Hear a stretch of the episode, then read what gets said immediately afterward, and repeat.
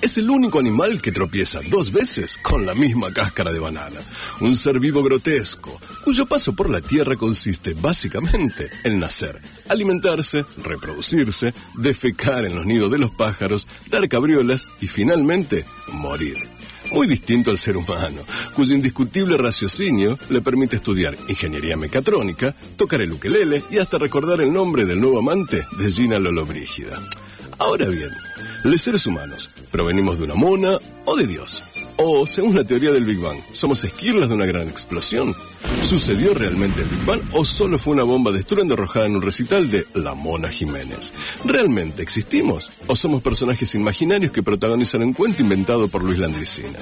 Hoy, en La Mona de Dios, intentaremos develar tales enigmas, porque en esta salvaje noche, para saber hacia dónde vamos, primero hay que saber de dónde cuerno venimos.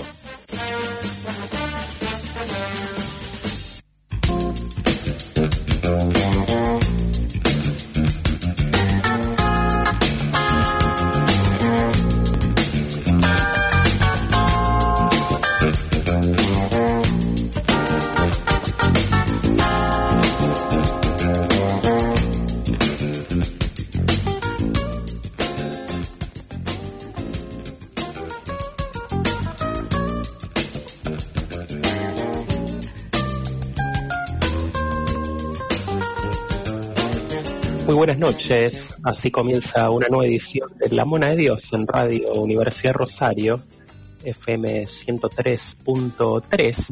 Somos una especie de muñecos parlantes que ni siquiera sabemos sentarnos sobre las rodillas de nuestra ventrílocua, que es eh, la Mona, que está ya aquí, la tenemos junto a nosotros, ¿no? Estamos haciendo el programa acá por Meet, vía satélite, se decía antiguamente, con esto de las nuevas tecnologías, ya un poco esperamos pronto salir de alguna forma de, la pandemia. ¿no? Hoy programa número 148, está Esteban Fofano en operación técnica y ya lo veo atrás junto a su mascota, que ya es un clásico de la mona de Dios, a Brian San Martín, nuestro prócer. ¿Cómo estás, Brian? Buenas, Matis, ¿cómo estás? ¿Todo bien allá por, eh, por Carabela? ¿Se vino el calorcito también o no? Está el día muy primaveral. Ya, la verdad, eh, no te voy a mentir, a vos ni a nadie de los que está escuchando. Espero que mañana se levante bastante lluvioso. Allá está, bien pronosticado. Que parece que van a caer macris de punta. Sí, eso, eso es lo, una de las cosas que temo pero bueno, espero eh, que sea algo más aliviador, como 100, 200 milímetros, por ejemplo. Espaciado, tampoco que caigan en una hora. Pensé que iba a decir metros, ¿no? Ya, era del universal, se venía el arca de Noé, ¿no? Sí. Allí, si no, las carabelas ahí andarían bien, ¿no? Entre tanta sí, acá no tenemos problemas. Sí. Todos los años, para el aniversario del pueblo, eh, entre todos los habitantes, fabricamos una carabela. Bien de madera, bien hecha. Para, los que nos escuchan ahí. Sí, después lo que hacemos es eh, prenderla a fuego. Ah, mira vos, como la noche de, San Juan. Exactamente. lo que hacían los niños. La llamamos eh, Noche de las Carabelas. Sí. Así se hace un asado después con eso, ¿no? O algunas verduras, los veganos.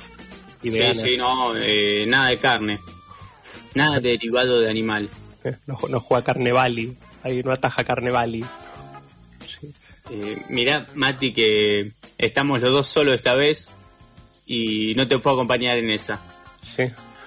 El que sí no está el colo Fabio Aguesi, ausente y con aviso tampoco Ebel Barat. Estamos en La Mona de Dios, estamos en Instagram y en Facebook. En ambos nos encontrás como La Mona de Dios, donde siguiéndonos puedes participar de sorteos de libros. Y hoy día 31 de agosto, ya el último día, el mes de agosto se viene ya el último tercio del año, prácticamente algunos recuerdos del día que se nos va el 31 de agosto de 1994, Vélez, Vélez era campeón de la Copa Libertadores por primera y única vez, allí con Carlos Bianchi como director técnico. Los de Liniers vencían por penales al San Pablo de Brasil, en el mítico estadio Morumbí.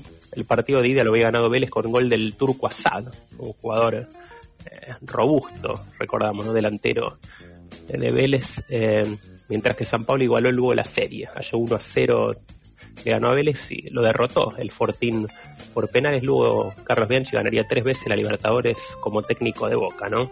Ahí siendo uno de los técnicos más ganadores de la historia del fútbol argentino. A nosotros nos, se nos pianta un lágrima. cosas, eh, la verdad, suma por ejemplo, sacar campeón a Vélez. Sí, campeón, y después campeón del mundo. Hay que recordar frente al Milan de Varese, Costa Curta, le ganó 2 a 0. Que eh, los italianos lo veían, vienen los, los sudacas a jugar a Tokio, le ganaron 2 a 0 a Vélez, campeón del mundo también, en 1994. Efectivamente. Otro recuerdo del día, el 31 de agosto de 1999, 65 personas fallecían en el accidente del vuelo 3142 de Lapa, que salía del aeroparque con destino a Córdoba, el aeroparque ahí en Buenos Aires. La nave no llegó a levantar vuelo, atravesó una valla y ya fuera del aeroparque se incendió, una de las grandes tragedias de la aviación argentina. Dos directivos de la empresa fueron condenados en 2010 a tres años de prisión en suspenso los demás acusados fueron absueltos y en 2014 se anuló la sentencia por prescripción de la acción penal. O sea, un claro ejemplo de cómo funciona la justicia en Argentina. Sí, absolutamente. Ya pensar no solo en los absueltos, sino en los condenados tres años, bueno, una burla increíble. Mm. Lo que sucedió acá también en el edificio de Salta y Oroño, ¿no? Eh, el, la fuga allí de, gas, que también quedó en la nada, no, no se terminó haciendo justicia. El otro recuerdo, el último, 31 de agosto de 1970, en Moreno, provincia de Buenos Aires, nacía Leonardo Damián García.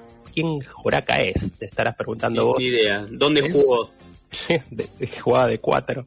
No, es el cantante Leo García, cantante y además músico argentino de rock, pop, música electrónica. Hoy cumple 51 pirulos, ¿no? Este eh, cantante tan particular, ¿no? Más ligado yo creo que al pop que al rock, ¿no? Y yo eh, eh, creo que también. No sabía que hacía música electrónica. sí, sí. Recordamos su tema Morrissey, también, ¿no? Uno de sus los grandes hits de su tiempo. Y ahora vamos a escuchar Tesoro, un tema de Leo García, de su disco Cuarto Creciente, un tema interpretado junto a Gustavo Cerati. Escuchamos a Leo García para comenzar con la moneda de Dios.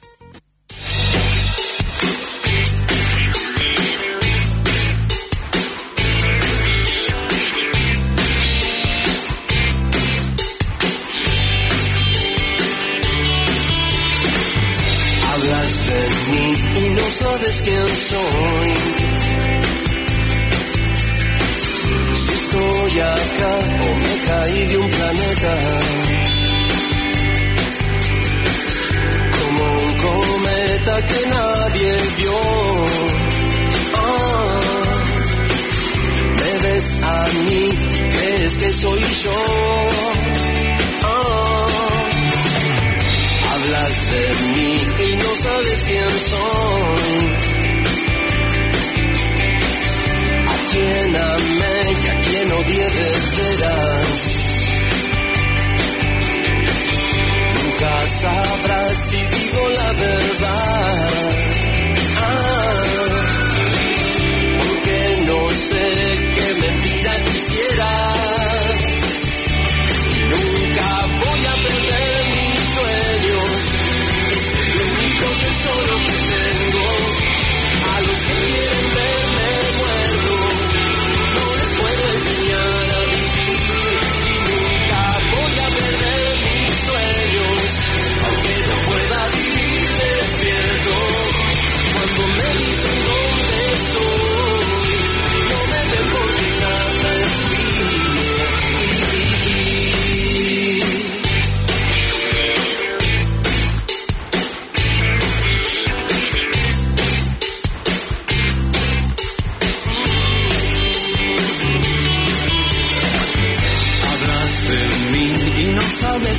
soy.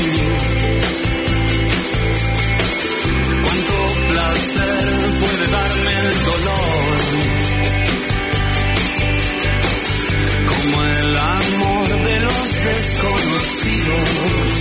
Ah, espera el sol en una estación. Ah, hablas de mí y no sabes quién soy.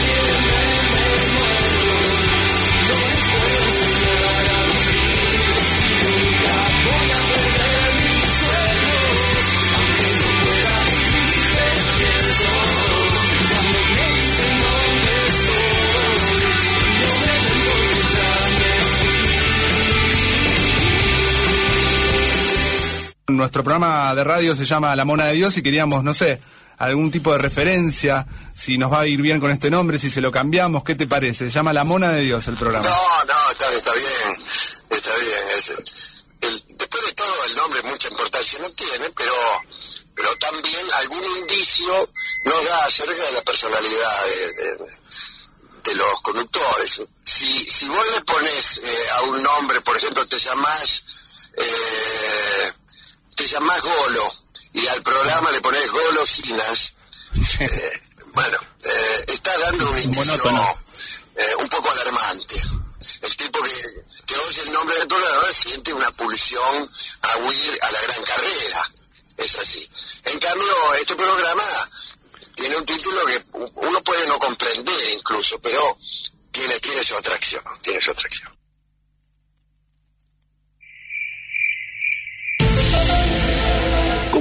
Especie, buscamos señales de otros planetas. Pero nuestra misión está en la Tierra. Contáctese al 3413-886677, la señal de la mona de Dios en Radio Universidad.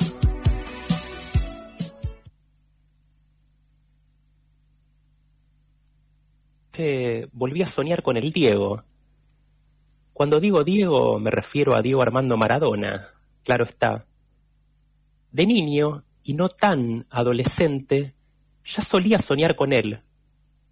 Eran fragmentos oníricos muy intensos. Me lo encontraba en la calle, en la mesa familiar, a solas en un ascensor, en una cancha de fútbol. Una tarde jugamos juntos en la primera de Boca y festejamos un gol, bien abrazados. Pero había algo recurrente en todos los sueños, mi irresistible cholulismo. Siempre buscaba la foto con el 10, pero por un incomprensible motivo nunca la conseguía. Y me despertaba en medio de la noche, angustiado en mi ficción.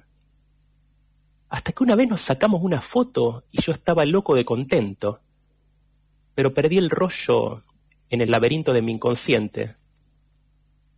Desde el 25 de noviembre del 2020, aquel miércoles funesto, en que comprobamos que no existe la inmortalidad, mis sueños con Diego tienen otra esencia. Ya no deseo una foto con él. Prefiero preguntarle cómo está, si ahora está más tranquilo, hablar un rato al pedo. A veces hablamos de fútbol, otras veces de política, o solamente de la vida. Porque el Diego está bien vivo, ¿eh? Sabe todo lo que pasa en el país y en el mundo, como buen Dios. Y creo que ya es mi amigo. Ni siquiera con mis amigos he hablado tanto en estos tiempos de pandemia. Anoche volví a soñar con el Diego, te decía.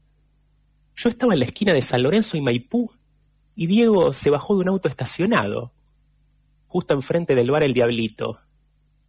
Pero era de día, el sol hervía allá arriba y le daba bien en la cara. Llevaba una camiseta blanca, de un blanco bastante sucio, o era gris. con el 10 en el pecho, no llegué a verle la espalda, y su aspecto físico era muy parecido a aquel Diego que le cortaron las piernas en el Mundial 94. Hola, ¿resolviste lo tuyo? me dijo, como si nos hubiéramos visto hace 15 minutos. Estoy en eso, le respondí. Yo estaba con mi hijo Quimeno en brazos. Quimén lo miró fijo, como desconfiado. Diego también. Permanecieron así durante varios segundos, bien bravos los dos. Después Diego sonrió pícaramente y le acarició los rulitos. Empezó a juntarse gente en la esquina de San Lorenzo y Maipú. Me vi reflejado en un pibito de diez u once años que le pedí una selfie. Decidí irme. No quería ver a Diego en su papel de Maradona, antes de seguir camino junto a Quimén, quise sacarme la duda. ¿Qué haces acá en Rosario? Y Diego me respondió, juegan Newell's y Gimnasia y los de la comisión quieren que salude a la gente. Estos son iguales a Eduardito, me dijo, levantando las cejas y bajando el mentón en un gesto bien maradoniano. Casi le digo que estos no deben ser iguales al nefasto Eduardito López, que pronto hay elecciones en Newells y que bla bla bla, pero al toque me arrepentí. A ver si todavía me gritaba cabeza de termo y no me habla nunca más. La mona de Dios.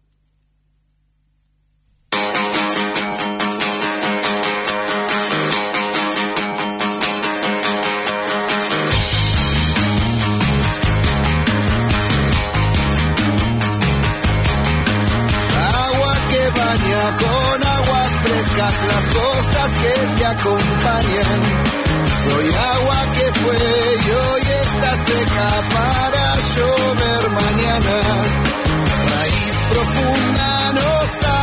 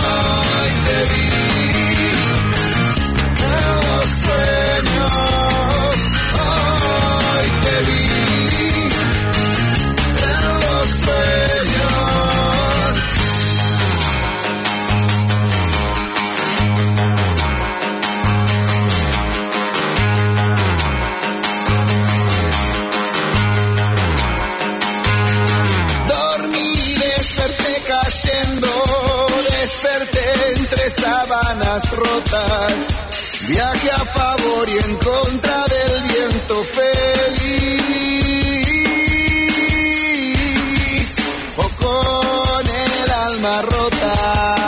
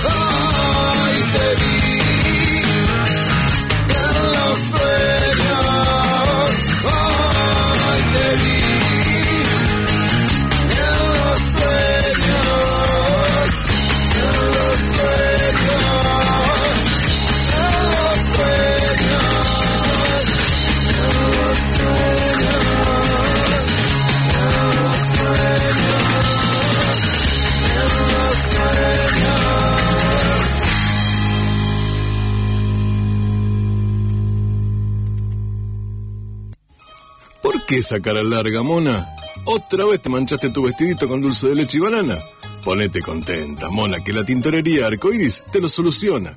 Tintorería Arcoiris tiene servicio de lavandería, limpia tus acolchados y frazadas para que no tengas frío y te deja como nuevas tus alfombras, cortinas y el tapizado de tus sillas, sillones y accesorios de bebés monitos. Y con retiro y envío a domicilio gratis. La encontrás en Necochea 2940. Teléfono 482-3003 o 153-514129. Ahora también la podés buscar en Instagram como Arcoiris Tintorería. Llámanos o escribinos de parte de la mona que hay grandes descuentos. Ya te veo contenta otra vez, monita, ¿eh? Porque cuando la mona limpia y plancha, suceda, mona queda. ¿Pero qué mona? La mona de Dios. Muñecos parlantes que ni siquiera pueden sentarse sobre las rodillas de su ventrílocuo. ¿Está bien? ¿Vos qué opinás? ¿Está bien? Está bien.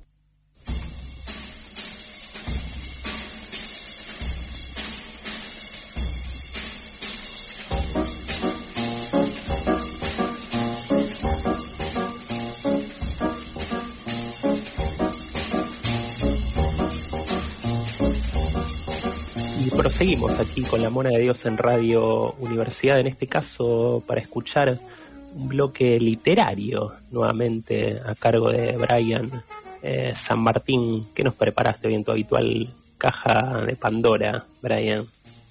Bueno, eh, yo no sé si ya cenaste vos, Mati, pero vamos a hablar de comida. Sí, he cenado, unos ñoquis ahí, que llegó retrasado el 29 de agosto, ¿no? Dos días después. Y bueno, o sea, eh, se afirma más la noqueada. Sí. Eh, vamos a hablar El, de... el, el knockout. El knockout. Eh, de ahí viene gnocchi. Sí. ¿Vos, vos ya comiste también o no está? ¿O este tema se refiere solamente porque tenés hambre? No, no, solamente porque tengo hambre. Sí. Yo soy así. Cuando tengo hambre hablo de comida, cuando tengo sed hablo de bebidas y todo así por el estilo.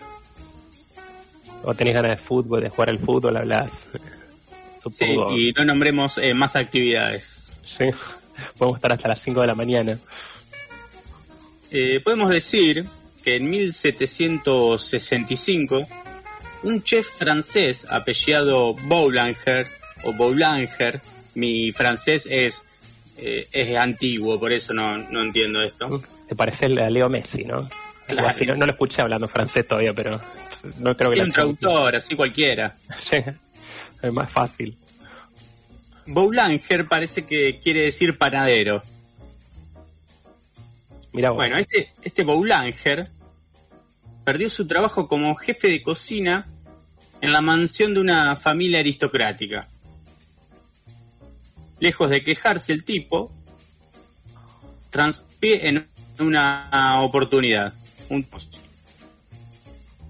en la Rue de Pauleix de París, que de una cafetería a la que bautizó sé. Si se dice Duissé, no, no tengo la menor idea. Pero más o menos. Sí. Duissé, no Champs-Élysées, que es la, la tradicional avenida, la más conocida, ¿no? Es Champs-Duissé. Sí, a- algo así es. Es Champ. Después tiene una D, una O y Seau. Más o menos. O sea, los que saben francés me van a entender. Sí. Bueno, este, esta cafetería no solo expendía café, sino que ofrecía comidas sabrosas. En la puerta de su local colgó un letrero con la siguiente inscripción. No la voy a leer en francés. Lo iba a hacer, El, pero mejor el francés, no lo hago. el, el francés de merde, de merde No, no. No, no. No, esta vez vamos a dejarlo. Dicen que pa- para poder escuchar este programa hay que manejar más. Eh, Claro, No quiero que piensen eso. Entonces, directamente voy a en el cartel, pero en español. Vengan a ¿Cuál era la mí frase? todos vosotros que sufrís del estómago. Restaurar. Con buenos platos, sopatic divin, que quiere decir Restauradora Divina. Su éxito obviamente nos hizo esperar, pero sobre todo el verbo que utilizó por restaurar estos índices de popularidad. Hoy conocemos el restaurante o el restaurante, ambos aceptados por la Real Academia Española, todos rincones del planeta local donde se sirven comidas y bebidas. Mira vos, viene del verbo re- re- de restaurar el estómago, era la frase, o algo así. Claro. O sea, los que sufren del estómago, él los va a restaurar. Y a la sopa le puso restaurante divine, que es restauradora divina. Ese era el verbo en francés que es similar al del castellano, entonces, algo así como un restaurante. Porque lo, lo habremos robado de ahí. Hmm, O sea, vino Claro. después al castellano. Claro, pero Yo está la asociación entre restaurar y restaurante. ¿eh? Claro. Yo lo, lo que pensé es que era por el restaurador de las leyes, Sí. ¿Quién era ese? que por Juan Manuel de Rosas se le ponía restaurante a los restaurantes. Sí. No era Pero bueno, parece que me equivoqué. También fueron los franceses quienes idearon una pequeña lista de comidas que servían. La llamaron menú. Mira vos, los franceses que tienen la, la comida de el pan de los vagos, ¿no? Que come los vagos, eh, la baguette, de ahí. Ah, entre, viene, de ahí, sí. entre otros, ¿no vendrá de ahí? Yo Son- me son- atrevo a decir que sí. Son todos baguettes, dicen los oligarcas Sí, viste, franceses. El francés fue, fue medio vagoneta. Sí. Bueno, el restaurante es el lugar donde se reúnen los comensales, que, como todos me parece que imaginamos, viene de gente que se juntaba a comer sales. Puede ser Pero parece que no. ¿No? A esa no.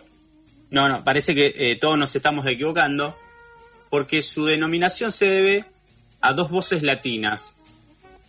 Cum, que quiere decir con, y mensa, que no es un insulto, que quiere decir mesa. De ahí viene comensales. La de gente que comía sales. Que, que se juntaba sido- para mí en una época Y, y después al médico, ¿no? Terminaba, terminaba con problemas de salud. viste, como hoy te puedes juntar en un bar a tomar un café entre cuatro, cinco, los que sean, pero se juntan a comer sal. Y Así en cuanto a los instrumentos para comer, es interesante conocer que en los círculos burocráticos de la Edad Media se olvida casi estuche personal. Se los cubría para preservarlos. Érico, toma para vos esto, cubiertos. Mirá vos, estaban cubiertos con servilleta. No es como cuando vos te llevas eh, mm, la vajilla para comer un asado. Sí, el platito de madera. cubierto. Al- algún, algún cuchillo Claro. medio choto, ¿viste? por las dudas que lo pierdas, ¿no? No va a llevar el mejor que tenés. El tramontina no lo, no lo llevas. No, no, ni a palo. Llevar el, el que está medio baqueta. Tina, mucho mejor. ¿sí? Claro, uno vuelve después tipo de la mañana y te, te olvida los cubiertos, el plato, ¿sí? el vaso por ahí. ¿sí? Llevaste Puede haber. un vaso de acero inoxidable y te volviste con uno de vidrio. Sí. El tenedor usaba para tener o, así el cuchillo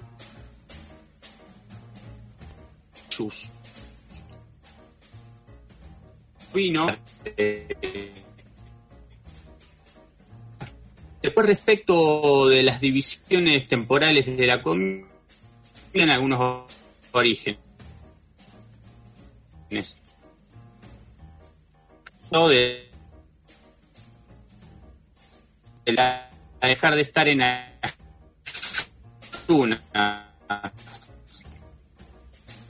Ayuna.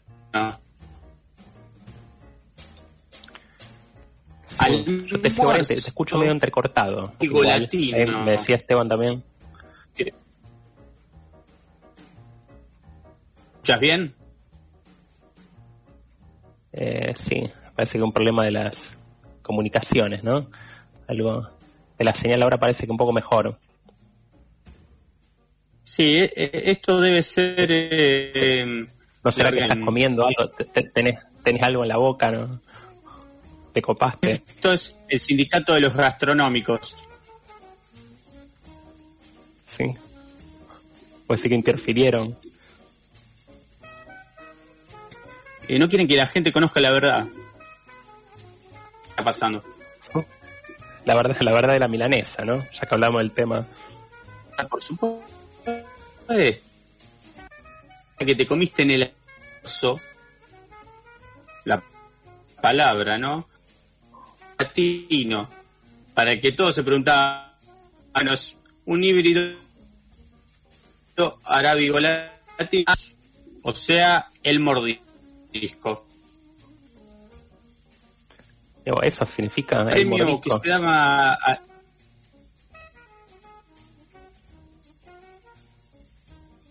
era un premio que se daba a los trabajadores si habían sido productivos. La forma latina era merenda, merere. O sea, conozco a muchos que se van a, a comer la merienda y no fueron para nada productivos durante todo el día. Es más, durante todo el mes, te digo más durante todo el año. Sí, puede ser una cuestión de, casi de, de meritocracia, dirían algunos, ¿viste? Los, los que abogan por ese tipo de estrategias. ¿Mm? La merienda. Claro, no es más que eso. O sea, el único que tendría que merendar es un trabajador productivo. El empleado del mes de McDonald's o la empleada. Claro, es más, eh, yo creo que de esto hablaban los del Partido Comunista. Clavaban eh, de- de una merienda universal.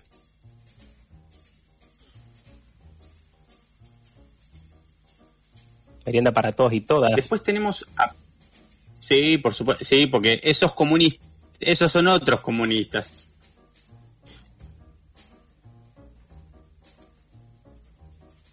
Aperitivo que se relaciona con apertura.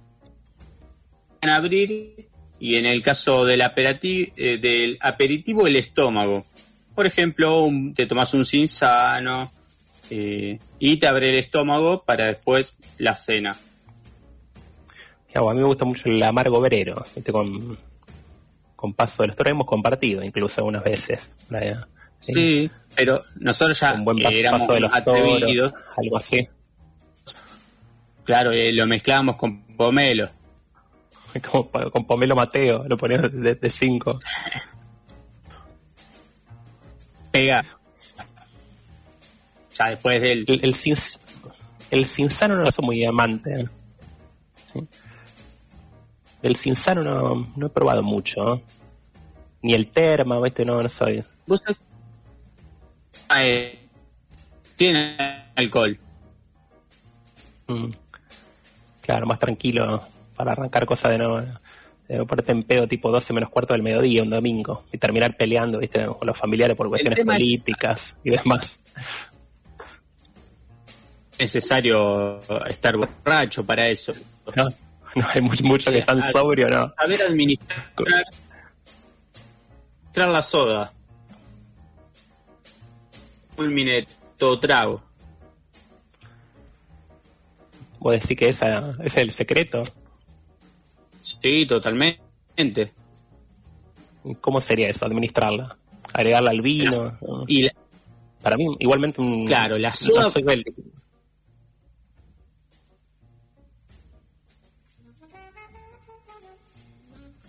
¿Hola? Pensé que se había cortado, Brian. Sí, ahora te escucho. no, eh, preparando un vino. Sí. Escuché el ruido del sifón atrás. ¿Le, le- susto. le- le cargaste gas al sifón o no?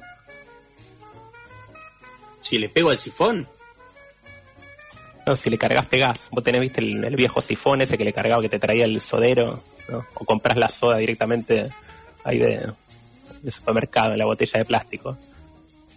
No, hola, soy de la botella de plástico del supermercado. No, el mundo Ah, ah, es algo capitalista. de lo que no, no estoy... eh, no me enorgullece, la verdad. Te contaba de la soda. Es un susto para, para arrancar quizás a- al vino, por ejemplo. Eso, obviamente, eh, la graduación alcohólica va a ser aún mayor. En cambio, si vos ponele a recién arrancás, va para largo, ya puedes jugar un cuarto. Eso es otra cosa.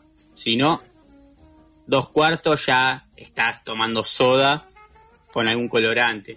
Y si le pones tres cuartos, para eso ponete el sifón en la boca y listo. ¿Que ¿Cuánto sería eso? Yo era bastante exagerado y terminaba, viste, volcando la soda, chorreando, viste, que te- una- hay que tener cierta sutileza para apretar, viste, el, el- el sifón, digamos, la manija. Eh, cuando es soda con, sifón. Esto es una técnica. Igual, mucha Hay que gente saber- igualmente lo hace, lo, lo hace a pro- lo hace a propósito cuando le, le tiene bronca al de al lado y hace que, que está sirviendo soda y lo, lo moja, ¿no? A propósito, no lo empapa en pleno invierno. Claro, pero vos sos de esos. Pues sí, en algún momento quizá lo he hecho. Sí, o para... Hay- Eso se usa mucho para ahuyentar perros. Vos sí que se- hay que saber administrarlo. Por ejemplo, tengo que ir a la facultad cinco años, estudiar administración para poder manipular bien la, bien la soda, ¿no? Sí, por supuesto. O sea, llama eh, un doctor, llamamos un doctor, un médico, si querés, el primero que te cruces en la calle, y le decís, escúchame, sírvame este vaso de vino con unas cantidades moderadas de, de soda. Te vas a llevar una gran sorpresa. El tipo estudió cinco años mínimo y no sabe preparar un buen vino. mira, cinco años tirados a la basura, ¿no? Casi. Y prácticamente tirados a la basura. Con la importancia del vino en la medicina. Y seguías con lo de la soda, ¿no? Cómo administrarlo. Sí, sí. Eh, seamos sinceros, eh, también es, es como Messi. Vos lo tenés a Messi, tampoco puedes jugar solo. Tenés que rodearlo de jugadores. A veces jugará con Neymar, otras veces jugará con otros muchachos con los que juegue. Y eso depende, ese es el lugar del Gancia, ese es el lugar del Cinzano, Si ese es el lugar del Fernet. ah, si viene a Newell, jugaría con Julián Fernández, por ejemplo, ¿no? No es lo mismo jugar con, con Paredes, por eso el tipo está en París Saint Germain. Sí, no, totalmente. O sea, es como cuando vas a una góndola. El fútbol se convirtió en eso. Casi ir buscando y los grandes equipos de Europa, sí, ya compran sí, casi un supermercado, ¿no? Eligen lo mejor, pero no nos desviemos del tema, ¿no? Del tema culinario. No, no, por supuesto, yo, yo jamás me desvío de los temas. Como tampoco los griegos, que co- con uno de sus términos, el término sin, que significa con, tenemos el término simposio.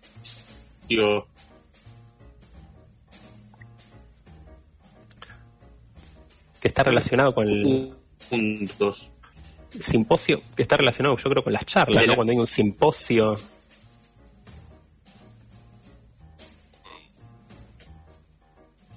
Eh, hay muchos simposios. Claro, eso es lo, lo que creen hoy en día eh, los que... Porque simposio quiere decir beber juntos. Mira vos. Vamos a juntarnos así, a simposiar, se puede decir, a chupar.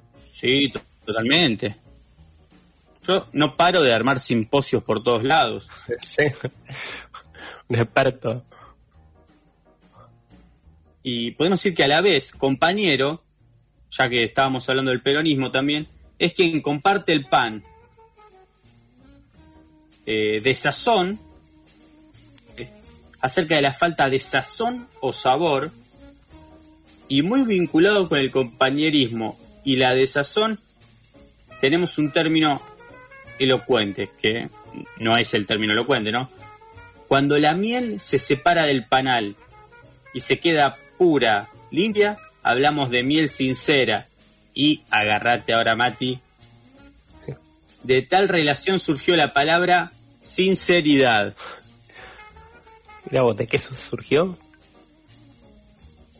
De cuando la miel se separa del panal, queda pura, limpia, se habla de miel sincera. Y de tal relación, de la miel sincera, surgió la palabra sinceridad. Mira, vos, era algo relacionado con lo dulce. Y el término decías compañero, ese que me interesó, ¿no? Que venía del pan. Claro, eh, es quien comparte el pan. Mira vos.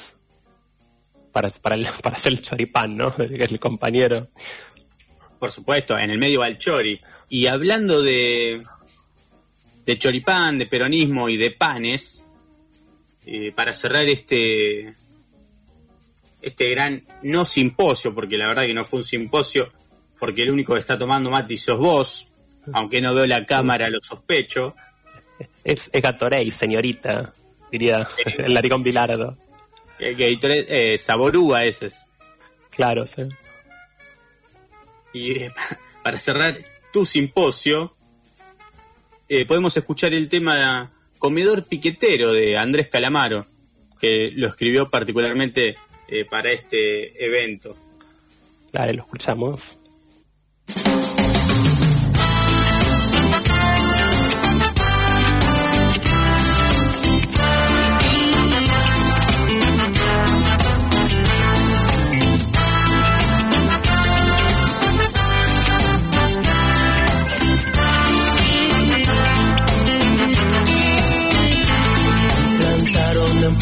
Un almorzadero de trabajador.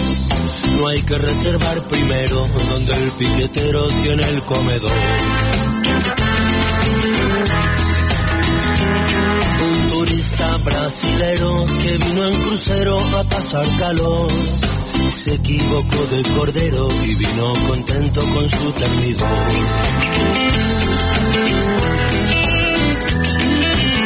Un cartón de recero, sabor piquetero a mi comedor. Gratuita la torta frita y yerba de ayer secándose al sol. Ni el carnaval carioca sale tan barato, debe ser peor. Se puede comer de ronga, si que poronga mi comedor.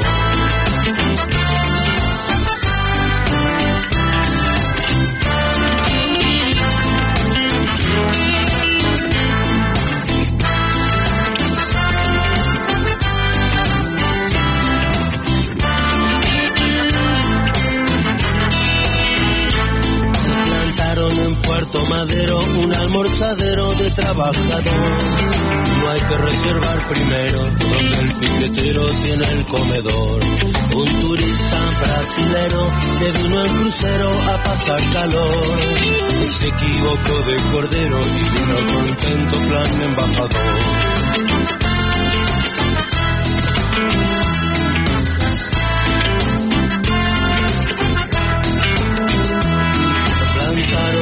Puerto Madero un almorzadero de trabajador. No hay que reservar primero donde el piquetero tiene el comedor.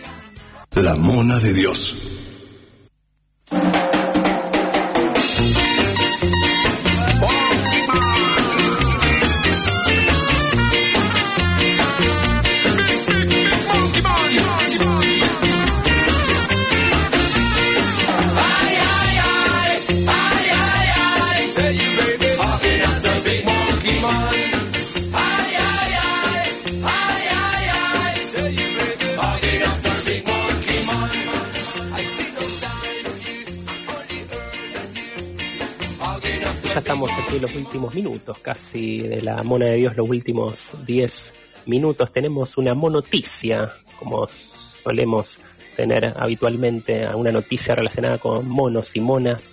Esta que proviene de Japón, lugar donde se están haciendo ahora los Juegos eh, Paralímpicos, ¿no? Eh, Uh, hasta, hasta allá se fue la mona.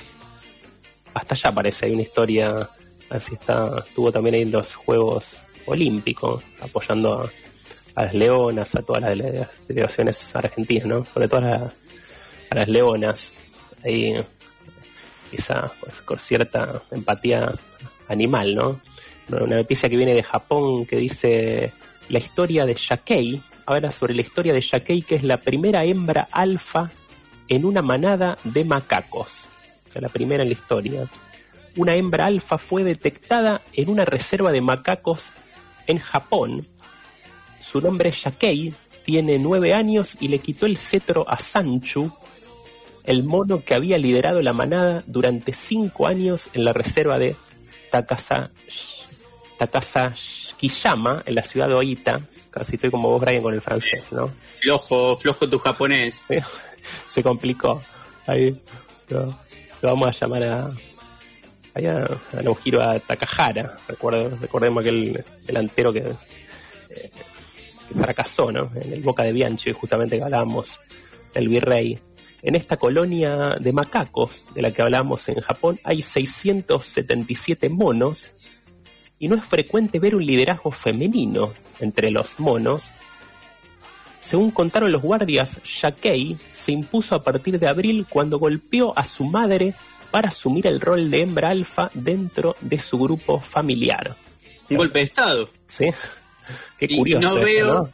y no veo a la, ONU, a la ONU eh, saliendo, sacando ningún comunicado, ¿no? Ni nada por el estilo.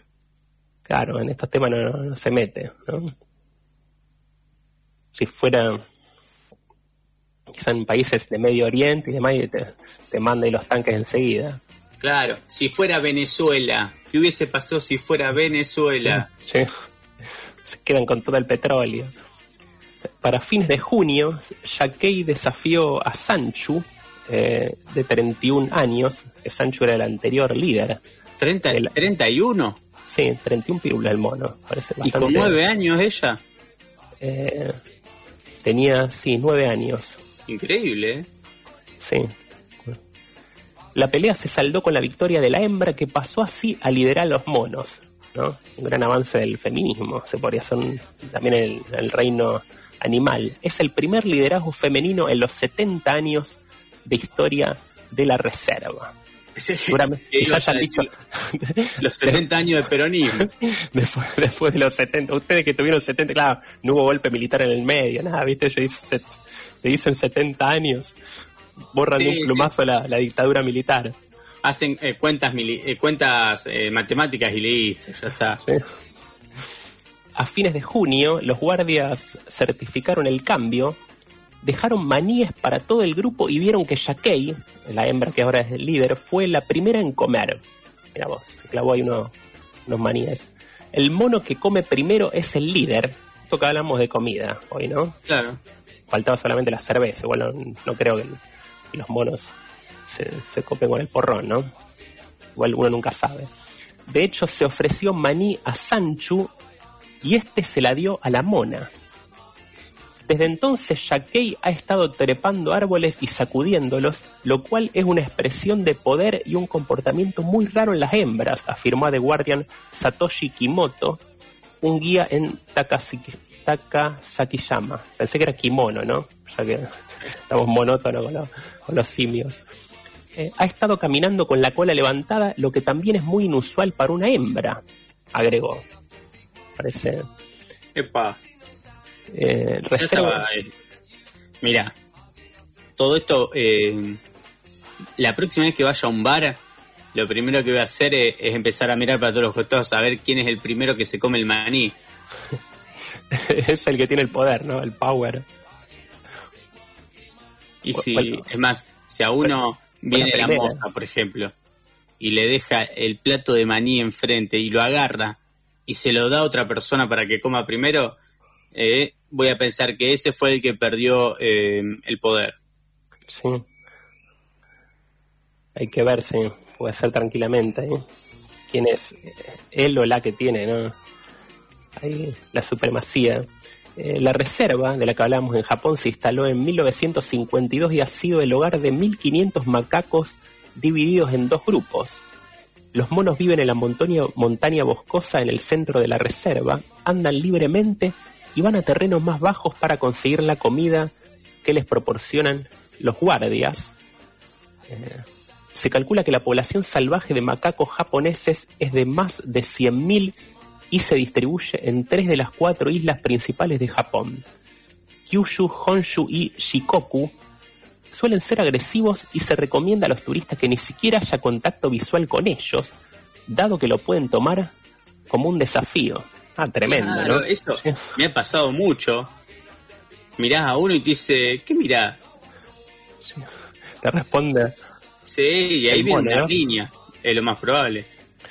Yo recuerdo una anécdota cuando estaba el zoológico de Rosario, el triste zoológico, el último estaban con condiciones paupérrimas su último tiempo que antes que lo cierren. Yo iba, había una un mono, una especie de, de mandril que había, de culo colorado.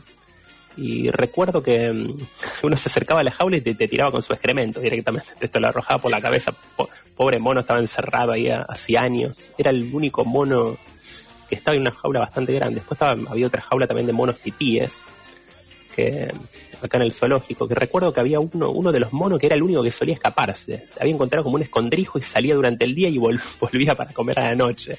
El tipo se hacía una... casi- capaz que arregla- arreglaba con el guardia, ¿no? Para salir un rato. Claro, vivía con los padres. Claro, sí. Eh, así que esta pasaba esta historia de monos en, en Japón, ¿no? Esta eh, historia de una reserva eh, japonesa ya. eh, creo que teníamos para escuchar, eh, no encontramos ningún eh, mono japonés, pero sí encontramos un eh, chinito, me parece, ¿no? Ahí teníamos Ah, ahí- pensé, que iba a decir un, un lápiz. Sí, creo que eh, teníamos para escuchar ya para irnos un tema de, de, de alto ISO, no sé si lo tiene Esteban ahí a mano, y ya estamos en los últimos instantes de La Mona de Dios aquí en Radio Universidad.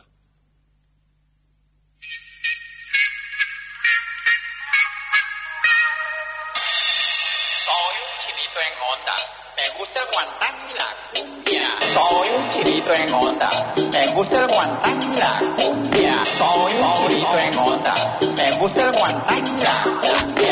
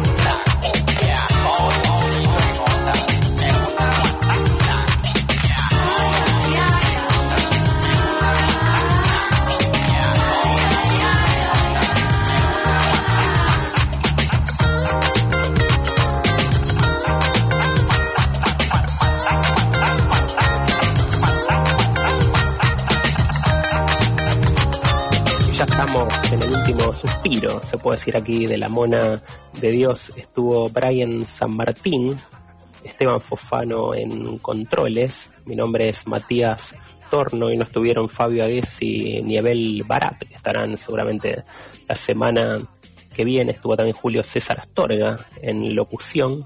Y nos reencontramos, Brian, el próximo martes. Si tenés alguna palabra que la mona ya se está poniendo el gorrito para irse a dormir, agarró el dentífrico y la pasta dental. No, no, ya estoy para, para acompañar a la mona. Bastante lleno ya, hay que decirlo. Sí, después de los maníes, el vino, Sí, sí, todo. los, Y, los ñoquis. y, y la soda, sobre todo. Sí, sí, también. Faltó soda estéreo nomás. Sí, ese hubiese sido un tema fácil. Sí, Pero eh, por suerte no, no estamos acostumbrados a esas cosas nosotros. no, no, ni, ni mucho menos, ¿no? Sí. Así que nos reencontramos el próximo martes a las 23 aquí con la Mona de Dios en Radio Universidad. Muchas gracias por la escucha. Abrazo. Vamos, Mona. Si escuchás la tanda completa, sumás puntos de oyente. Coleccionalos y canjealos a fin de mes por importantes premios.